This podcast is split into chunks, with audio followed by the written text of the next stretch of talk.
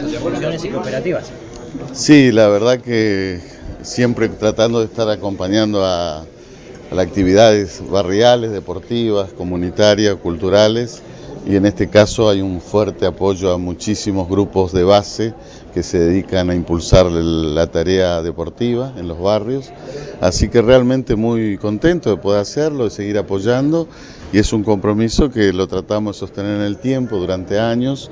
Así que bueno, vamos a estar en contacto con alrededor de 10, 15 lugares de acá de Posada, que lo cual nos interesa muchísimo. ¿no? ¿Lugares de, qué, sectores de, la ciudad? Sí, de los barrios más populares que siempre están desarrollando diferentes actividades. Eh, y que es una forma también de contener muchísimo a los jóvenes, a los niños.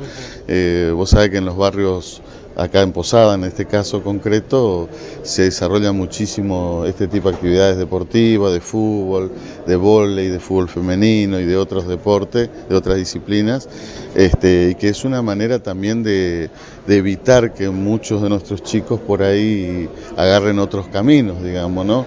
Es una lucha permanente que existe por parte de los dirigentes barriales, sociales y comunitarios, y que creo que al Estado le debe importar muchísimo, ¿no es cierto?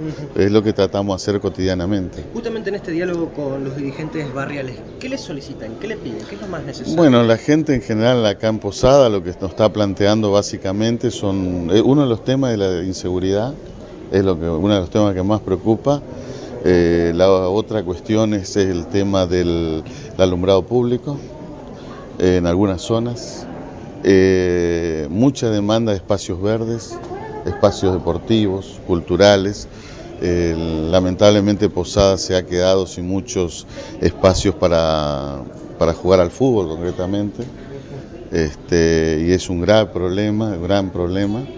No alcanza con lo que hay, así que hay que ir generando recuperación o construcción de algunos playones o polideportivos. Y bueno, en algunos eh, los barrios más alejados nos plantean mucho el tema del transporte público, ¿no? La carrera para el 2015?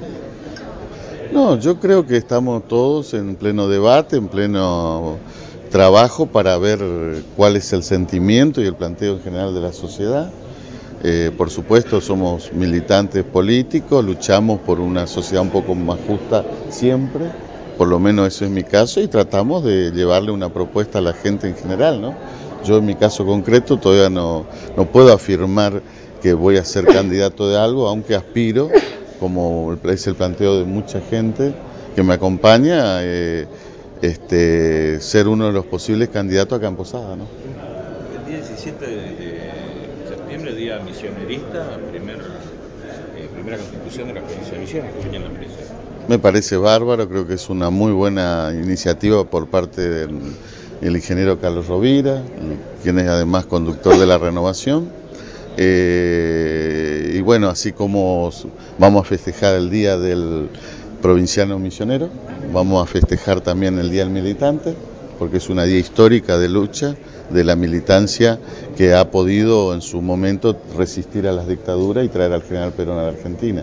O sea que los dos, los dos hechos para nosotros emblemáticos y también por supuesto recordar eh, la, aprobación de la primera constitución misionera.